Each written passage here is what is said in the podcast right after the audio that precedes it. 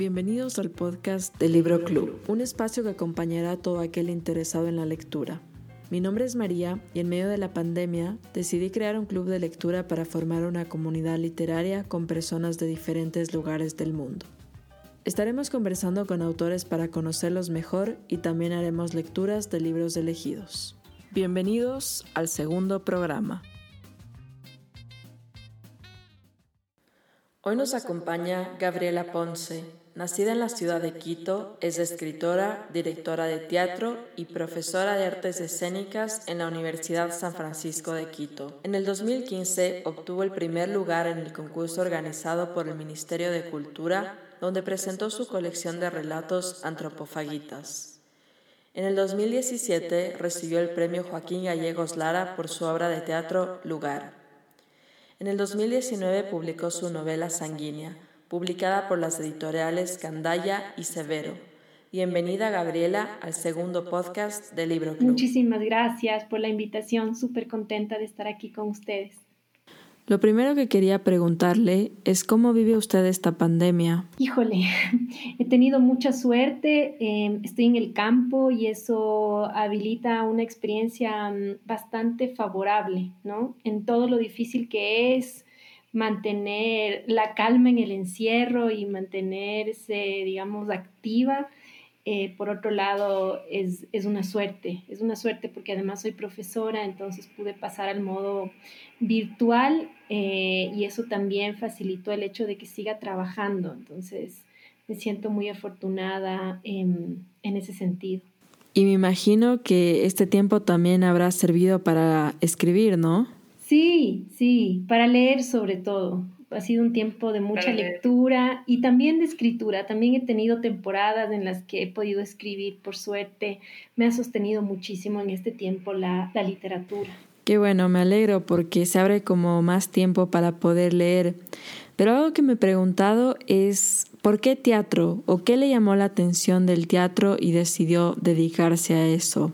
Bueno, desde niña tuve un contacto muy cercano con las artes en general. Creo que mi mamá hizo que el contacto con eh, los títeres, con la danza, eh, estén desde muy niña. Yo comencé a hacer danza cuando era muy pequeña y bueno, luego entré a la universidad, digamos, ya me distancié un poco de, las artes escénicas y mm, gracias a una clase electiva que tenía que tomar de arte, escogí teatro y me sorprendí muchísimo por por lo que de pronto se despertó en mí. Fue como yo venía de la sociología em, y en ese sentido estaba como muy situada en esa reflexión teórica y de pronto verme en la posibilidad de la creación fue como que se abrió un mundo y entonces entré a estudiar al Malayerba, que era en ese momento un espacio en el que uno podía formarse actoralmente y fue un descubrimiento eh, maravilloso, un descubrimiento del teatro más allá de la actuación, que es tal vez siempre, eh, tal vez lo que menos me ha interesado personalmente del teatro, pero fue el ingreso a, a la escritura también a partir del teatro. Claro, despierta emociones bastante fuertes, pero por eso le pregunto, ¿qué siente usted cuando escucha teatro o la palabra teatro? Sabes que una cosa eh, que me pasa con el teatro es que em, te exige una experiencia colectiva, ¿no? Es escribir, es escribir y es crear con otros, ¿no? Es como estar siempre en relación. Y eso me fascinó desde el primer momento, era como esta posibilidad de crear un espacio de, creatividad eh, con otra persona o con un colectivo eh, fue una experiencia que inmediatamente me cautivó. Entonces, cuando pienso en el teatro, pienso en el grupo de gente y en, la cantidad de gente con la que he podido trabajar en, todos estos años, en todos estos años que he hecho teatro y que he enseñado también ahora en la universidad, ¿no? Es estar en contacto permanente con otros, con las emociones de otros y a partir de eso, de eso crear. Creo que eso es, eso es lo que más me convoca del teatro. Y bien, quiero pasar un poco a su novela sanguínea, que a pesar de ser una novela, no deja de lado muchos aspectos teatrales. Pero, ¿qué la llevó a escribir una novela? Sí, yo, yo como tú mencionabas antes, ya tenía una publicación en narrativa, en cuento, eh, yo había estado escribiendo, escrito desde siempre, creo. Em, desde niña tenía un diario en el que iba escribiendo cuentos, experiencias y demás. Entonces estaba siempre relacionada con la escritura y cuando escribí ese libro de cuentos, como que también se abrió, se despertó una voz, ¿no? Como que sentí que se abrió una voz eh, que, tenía, que tenía como la necesidad de la exploración de, ese ritmo narrativo que es distinto, de esa forma narrativa que, se expande de una manera diferente. Entonces, cuando terminé Antropofagitas, me quedé con esa, esa sensación de que quería seguir en la, en la narrativa. Y, bueno, en un momento particular de mi vida surgió, em, surgieron una serie de imágenes sobre las que me comencé a detener, que comencé a escribir, que comencé, sobre las que comencé a pensar, eh, que me condujeron a otras reflexiones y a otras imágenes y de pronto me di cuenta que tenía un relato más o menos extenso y que podía ser una novela. Y bueno, como comentaba antes, es una novela que tiene muchos aspectos teatrales. Incluso a veces yo sentía como si el personaje principal estuviera dando un monólogo. ¿Se imaginó usted darle una vida más teatral a esta novela?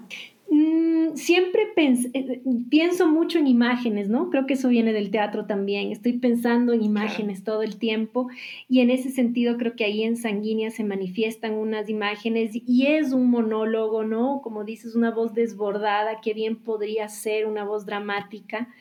Em, justamente he recibido una lindísima invitación desde Casa América Cataluña en Barcelona para hacer un montaje de Sanguínea. Entonces estoy súper emocionada porque no lo había planteado así, no lo había pensado así, pero me encanta eh, explorar esa posibilidad en la novela porque además me interesan mucho estos cruces, ¿no? De, género. Mi, escritura de teatro es bien narrativa y, mi escritura en la, en la narrativa también es muy dramática. Entonces o al menos así lo percibo. Entonces quiero probarlo y, me encanta la posibilidad de, esa, de esa experimentación que ojalá se dé. Qué buena noticia, ojalá que, que así sea. Ahora, adentrándonos un poco más en la novela, me llama mucho la atención esta relación que existe de la mujer con su cuerpo. Vive las emociones a través de estados del cuerpo y quería saber cómo fue el desarrollo de esta idea. Em, bueno, está todo muy relacionado, esto del cuerpo, ¿no? Mi relación con, eh, con, el cuerpo sin duda se inscribe también en mi práctica teatral, pero a mí me interesa particularmente, em, me interesa el, cuerpo como, como superficie, eh, como filtro de la emoción, de la afectividad. Creo que en el cuerpo se inscribe, se inscribe la, experiencia cultural, se inscribe la experiencia singular, es como, es como que sobre la piel se, se inscriben varios, digamos, varios eh, lenguajes y, varias capas de la experiencia y me interesaba como indagar desde ahí sobre esa superficie, ¿no? Es como eh, detenerme en la superficie del cuerpo para, explorar desde ahí la, eh, afectación. Y, y, creo que mi cuerpo también estaba afectado, ¿no? Creo que estaba afectado y en esa medida yo quería em, eh, como en adentrarme, ¿no? Como en esa, en esa afectación que era corporal, que, que, que, para mí tenía una densidad que se sentía en el cuerpo. Entonces, como bien dices, eso de los estados em, eh, corporales, yo me planteé la escritura de un cuerpo en crisis y entonces en esa medida lo que correspondía era precisamente atender a cuáles son eh, las fases, los momentos, los estados de ese cuerpo, ¿no? De esa superficie. Claro, incluso vemos que el personaje principal vive la desolación desde un estado bastante corporal. Y ahora que usted menciona un poco, me pregunto si esto tiene que ver con su experiencia personal. Yo sé que ya nos adelantó un poco, em, pero si es más personal o más ficción. Em, lo que pasa es que cuando uno escribe la ficción, sí o sí se cuela, está ya, está, está, está ahí, ¿no? Entonces, yo, parto siempre de mi experiencia, de la experiencia personal, sin duda, me abro, abro absolutamente mi, eh, mi campo de vida, y, pero eso, el momento en que se cuenta, el momento en que se escribe, ingresa ya en un territorio que no es el territorio necesariamente de, esa, realidad, ¿no? sino que ya es otro. Entonces, em, eh, la ficción aparece, la ficción permite que esa experiencia personal se expanda, que esa experiencia personal se, mm, contamine de la propia escritura y de lo que la escritura va haciendo, ¿no? Es como cuando yo comienzo a escribir, tengo la idea de escribir algo y de pronto escribí otra cosa, ¿no? Es la propia escritura, es el propio ritmo, son las propias, es la imaginación que en ese momento se activa a partir de la experiencia personal. Entonces, claro, es como muy, es son unas fronteras ahí que están cruzándose todo el tiempo, ¿no? Y que es, muy, se permea esa, esa, realidad por la ficción y, y viceversa, ¿no? Para mí una de las cosas más importantes de esta novela es que toca temas como la menstruación, la exploración de la sexualidad de la mujer, el eroticismo, cosas que son necesarias, de las cuales hay que hablar, pero sin embargo no muchos lo hacen y menos aún lo vemos en libros. Eh, por lo que me pregunto, ¿usted siente que todavía esto es un tabú dentro de las mujeres o que tal vez no sienten la libertad necesaria para poder hablar sobre estos temas? Sí, siento que hay una serie de, temáticas eh, como clausuradas, ¿no? Culturalmente como censuradas, ¿no? Y entre esas creo que existe una censura sobre ciertas vivencias del cuerpo y sobre la menstruación, por ejemplo, a mí particularmente me llama la atención como siendo esta constitutiva de nuestra experiencia emocional, física, ¿no? Eh, reproductiva, etcétera, y que está cruzándonos de manera tan definitiva, sea sin embargo tan poco tratada, ¿no? sea tratada con tanta distancia o con tanto cuidado, Para mí era como lo contrario, era como, como ir hacia esa, hacia esa experiencia, hacia el fluido, hacia la sangre, para de algún modo enunciarla, nombrarla eh, con, con el peso que tiene, ¿no? Con el, con el impacto que tiene. Entonces, sí, es, siento que, para mí era una manera como de precisamente de quitarle esa censura, de, poder, eh, de poder abrir eh, el campo de la, de la literatura y del arte eh, a experiencias que normalmente no se tocan, ¿no? que no están consideradas correctas o pertinentes o bonitas o bellas, ¿no? pero que sin embargo para mí tienen una potencia poética extraordinaria y que son parte de la vida además. Entonces, esa fue un poco mi intención.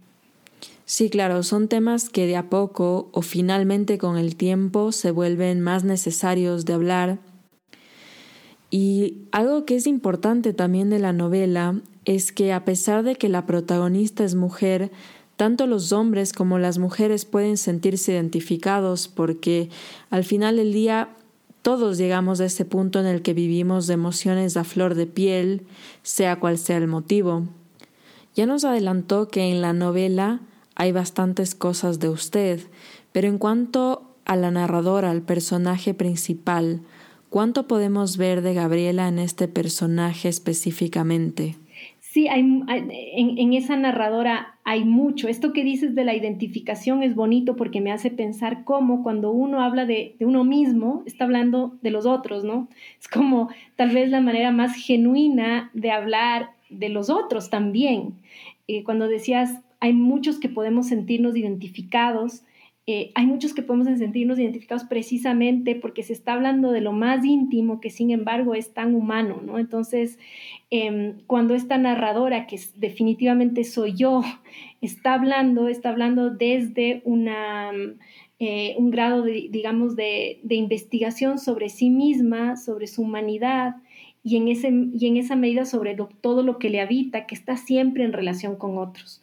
¿No? Por eso es que estas literaturas, estas literaturas llamadas del yo, del autobiográficas, etcétera, a mí me, generan mucho interés, precisamente porque si bien hablan desde la singularidad y se apropian del, ¿no? de, sí mismas, hablan desde, desde su su experiencia, desde la experiencia, digamos, real, entre comillas, eh, también están siempre hablando de otros y con otros, ¿no? Porque la experiencia de uno es la experiencia cruzada por, por la por la alteridad, por el otro. Entonces, en ese sentido, eh, claro, me, parece que cuando tú mencionaste lo, de la identificación, ya estabas eh, un poco aventurándote en esa respuesta con respecto a lo que hay de mí en esa narradora, que es todo, pero que también es un campo abierto para que los otros se encuentren, ¿no? Entonces es, es, bonita, es bonito pensar que, esa escritura, siendo una escritura muy personal, se vuelve una escritura que em, es hospitalaria, digamos, o que, que abre la posibilidad de la identificación de otros en ella, que, que me alegro que pueda pasar, ¿no? Exactamente, de algún modo se parte de esa experiencia personal hacia el resto de personas. Y bueno, usted estudió sociología y filosofía y era inevitable ver tintes de este tipo en la escritura. Y me preguntaba si esto fue algo premeditado o algo que simplemente surgió. Sí, en algún momento a mí me angustió mucho, en algún momento de mi vida, el no estar em, especializada en algo, ¿no? Era como, bueno, estuve, hice sociología, bueno, empecé a estudiar derecho, luego fui a estudiar sociología, estudié relaciones internacionales, salí y dije, no, quiero estudiar filosofía, y apareció el teatro, y un poco ya el teatro fue como, bueno, me voy a decidir por algo, porque si no puedo seguir en esta diletancia, digamos, ¿no? En esta exploración toda la vida. Y, eso que se volvió muy angustiante para mí, ¿no? De no tener un en un mundo en donde todo el mundo es altamente especializado, yo decía, bueno, ¿y cuál, cuál va a ser mi, mi, mi digamos, mi, sí, mi mundo profesional, ¿no? Ya de especialización. Y cuando me, eh, me, decanté por la escritura y por el teatro, me di cuenta lo importante que había sido pasar por todas estas otras disciplinas, ¿no? En, cuanto me abrieron a una comprensión del mundo, siento tal vez más, más amplia, ¿no? Más, eh, digamos, mediada por, por la teoría, por las ideas, por los conceptos, etcétera. Entonces, siento que fue una aventura que ahora reconozco su, potencia, que en su momento me, asustaba, pero que es parte de lo que soy también, ¿no? Soy una persona que está eh, muy, muy inquieta y muy curiosa por una serie de aspectos de la vida y en ese sentido creo que eso le favorece a la escritura, ¿no? Al menos a la escritura que a mí me interesa. Sí, creo que son elementos que están muy presentes dentro de la historia. Y algo que me alegró muchísimo es ver que el personaje principal de la historia es una mujer. Creo que por fin estamos dando paso a las mujeres como personajes principales, dándoles más poder. Por lo que quería saber, cuando empezó a escribir, ¿este producto final era lo que tenía en mente o se imaginó algo diferente? Siempre creo que, al menos a mí me pasa que cuando escribo termina siendo como algo muy diferente a lo pensado previamente, ¿no? Pero habían cosas que siento que se sostuvieron eh, a lo largo del proceso de escritura y eso, por ejemplo, era eh, mantener una voz narrativa que, que, claramente era la voz de una mujer, que, que desde ahí se contaba el mundo, que desde ahí se contaba la emoción, Em, algo que me pasa cuando escribo es que no tengo censura para escribir, ¿no? Y esto, esto es algo que, em, que bueno, después ya me, da un poco de pudor a ratos, pero el momento en que escribo, escribo sin ninguna censura y en esa medida trato después en la edición de ser consistente con ese impulso, ¿no? Entonces tenía eh, la claridad de que iba a ser una escritura sin censura sobre lo que es la pérdida y también sobre lo que es la sexualidad y sobre lo que es el cuerpo y el deseo em, y el deseo, ¿no? Entonces, siento que, en ese sentido eh, es, fue importante para mí leer algunas mujeres eh, que, no, que, no,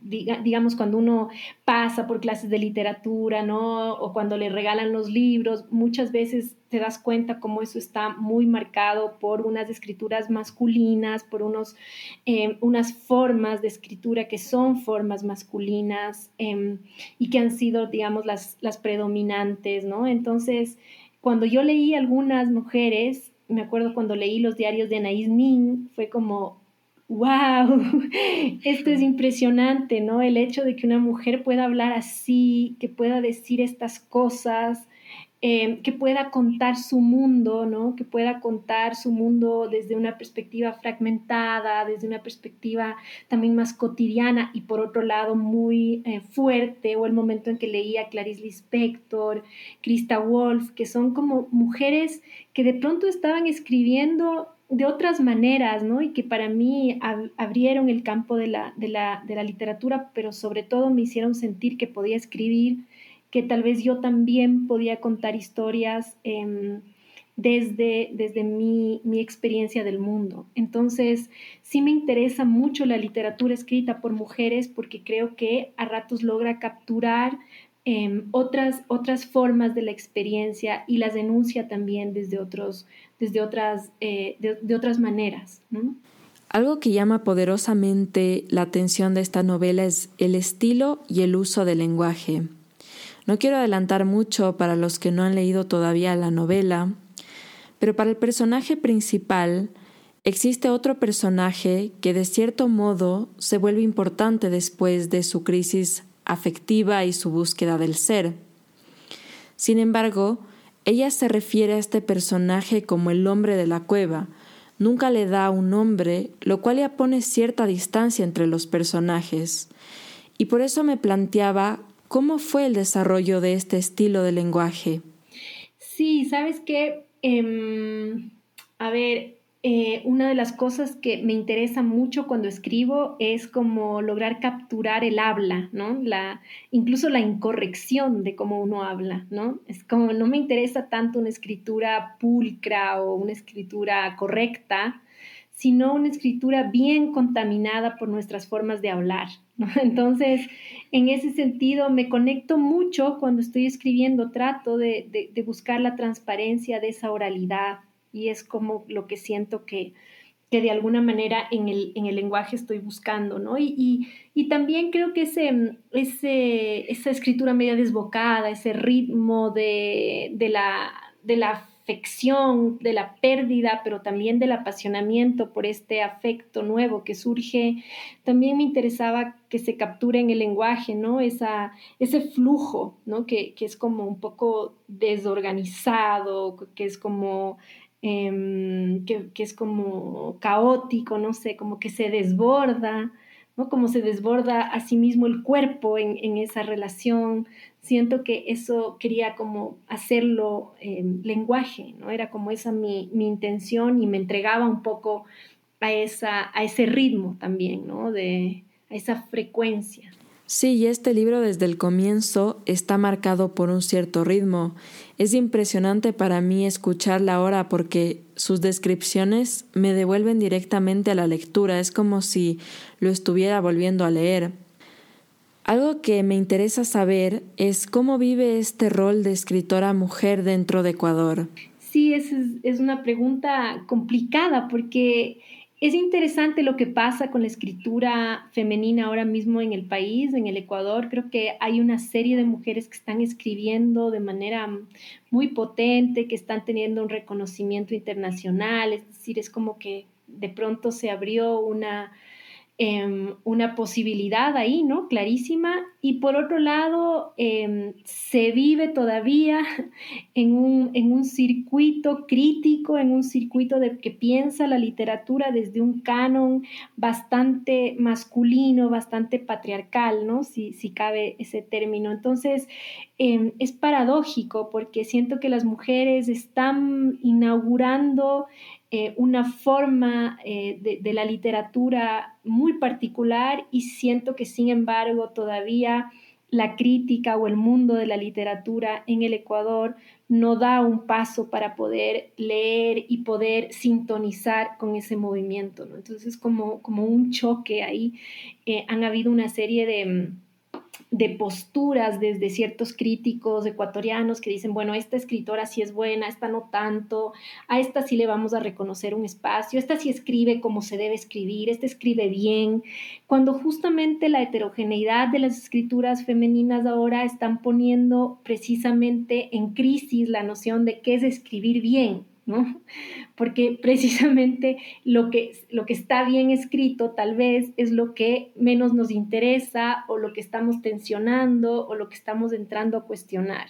Entonces siento que ahí hay un choque y hay una tensión entre ese movimiento de la escritura femenina o de la escritura de mujeres y un aparataje, digamos, crítico, unos dispositivos que todavía no pueden leer ese momento y, entrar en sintonía con, esa, con, esa, con ese fenómeno, digamos, ¿no? Que, que, siento que no es solo ecuatoriano, siento que en el mundo y siento que en Latinoamérica hay unas voces de mujeres muy, muy potentes que a mí en los últimos tiempos me han sorprendido gratamente, ¿no? Algunas escrituras. Sí, es necesario e importante poder dar el espacio a estas voces femeninas, poder y saber escucharlas, comprenderlas.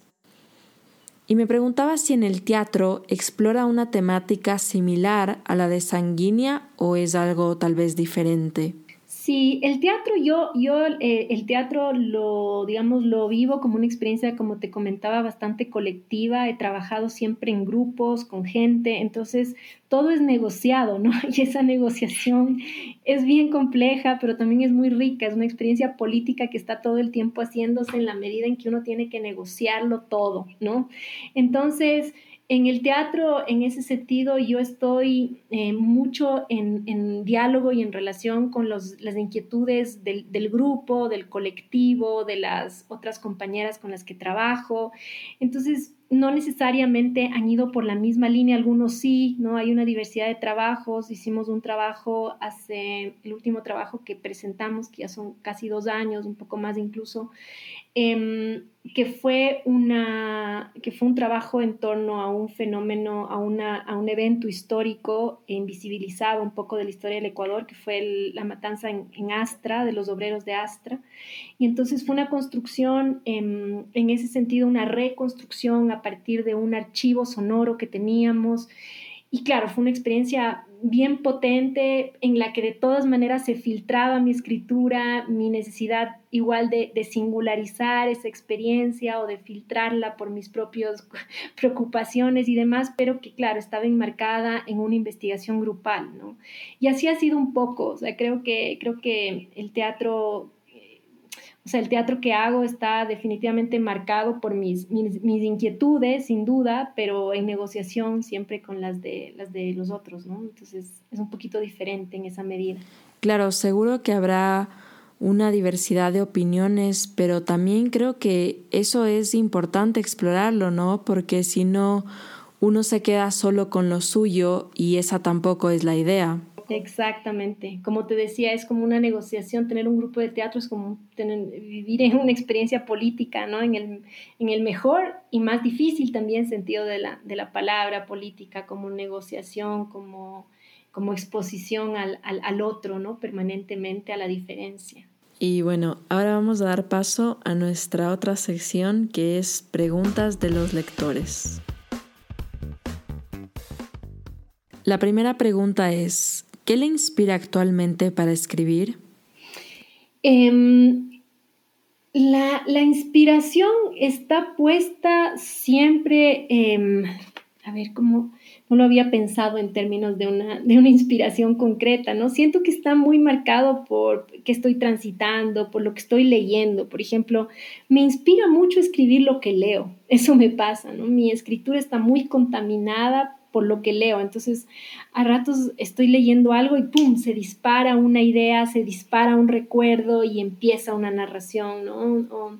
y eso obviamente está también en relación con experiencias de mi vida o con recuerdos o con eh, ese material también. Yo, yo, yo voy mucho, siento que, que en la infancia, la infancia es como una máquina como de producción poética para mí. Entonces, estoy siempre también recurriendo a la infancia porque encuentro que ahí hay unas joyas que, que, que, ¿no? que, me, me, motivan muchísimo a explorar cómo, cómo, devinier, cómo, cómo deviene el ser, ¿no? Desde, desde la infancia en lo que es.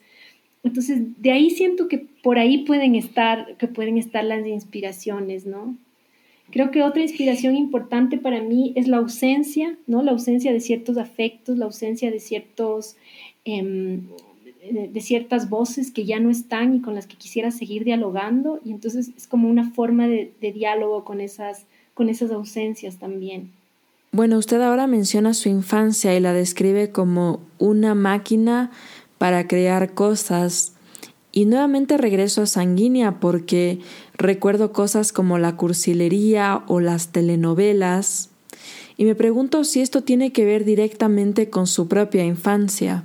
Sí, sí, sin duda, sin duda tiene que ver con mi infancia, tiene que ver con mi crecimiento, con mi aprendizaje emocional, ¿no? La telenovela, yo pertenezco a una generación, creo que ahora eso ha variado significativamente, ojalá para bien, pero en mi generación la telenovela jugaba un papel importantísimo en el imaginario romántico, ¿no? Entonces, cuando, cuando yo me acuerdo que cuando yo jugaba, jugaba a reproducir lo que había visto en la telenovela y claro, el juego es un aprendizaje para la vida, ¿no? Y para el amor y demás. Entonces, luego cuando me propuse de algún modo de construir mi experiencia romántica, afectiva, me di cuenta cuán atravesada estaba por ese fenómeno de la telenovela mexicana, venezolana, que, que tanto estuvo en nuestra, en nuestra vida, ¿no? Presente. Alguien también pregunta, ¿el haber estudiado dirección de teatro le dio ideas nuevas para escribir novelas? Em, sí, porque cuando estudié dirección de teatro me fui a estudiar a Estados Unidos, pues tuve una, una beca por suerte y entonces estaba, vivía en un pueblito eh, universitario y me pasaba en la biblioteca, ¿no? no había nada más que hacer por suerte. Y entonces lo que hacía era beneficiarme del sistema de bibliotecas en Estados Unidos, que es fabuloso, ¿no? Que uno pide, yo leí toda la, la dramaturgia latinoamericana más contemporánea, la encontraba en este pueblo, en esta biblioteca y decía, ¿cómo puede ser que esté pasando, ¿no?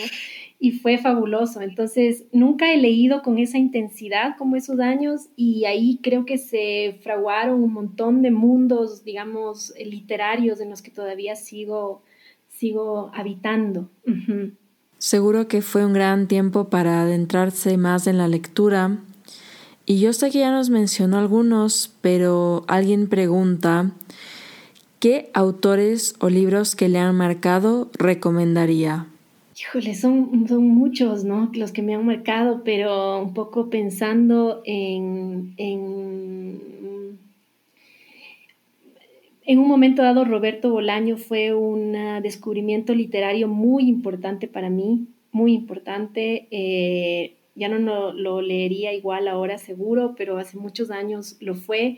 Creo que sin duda a un autor que recomendaría cerrada los ojos es a Juan José Saer, que es un autor argentino que, em, que para mí fue un descubrimiento fundamental, ¿no? de, la maestría este, de, de, la literatura con la lengua.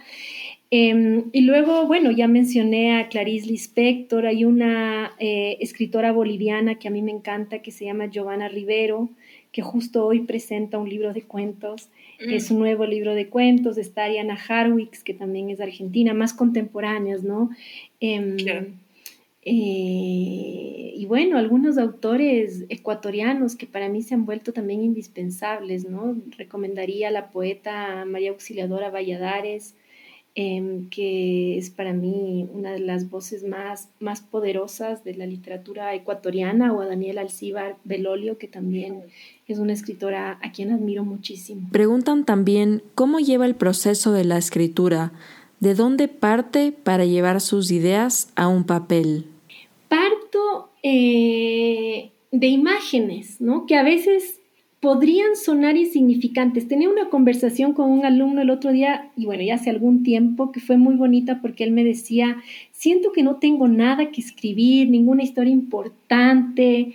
Estábamos hablando justo sobre un ejercicio de escritura que yo había planteado y, un poco mi, mi, apuesta o lo que yo le estaba tratando un poco de decir es, bueno, ahí donde crees que no hay, sí hay, ¿no? Solo depende de, de cómo empecemos a mirar o de la atención que le prestes a esa escena o, de la manera en que te puedas aproximar a ella. Es decir, en el gesto menor, en la imagen a veces menor, hay una potencia poética, ¿no? Entonces a veces no escribimos porque decimos, híjole, nunca voy a poder construir una historia de estas dimensiones, con esta estructura, son mentes geniales. No, no son mentes geniales. O sea, el escritor genial es un escritor que para mí es, una construcción de un momento histórico, cultural, etcétera, ¿no? Siento que todos podemos escribir, sino que tenemos que confiar en esas intuiciones, en esas imágenes, en eso, en eso singular que tenemos y aprender a escucharlo, ¿no? A, escuchar, a escucharnos. Entonces, em, nada, siento que yo parto de eso, ¿no? del atrevimiento de pensar que hay algo ahí que puede decantar, que puede desatar eh, un, flujo de escritura y a eso un poco me, entrego, ¿no? Me, me, arrojo a ese impulso sobre todo. Y en cuanto a esta escritura, ¿usted es más de sentarse a escribir apenas le lleguen las ideas o tener ideas, desarrollarlas tal vez un poco más en su cabeza y luego plasmarlas en la hoja? Todo depende del momento de la vida. Podía hacer eso antes, ahora tengo un hijo pequeño, eso es como un poco más difícil, ¿no? Eh, entonces he aprendido a escribir en las condiciones más extrañas, ¿no?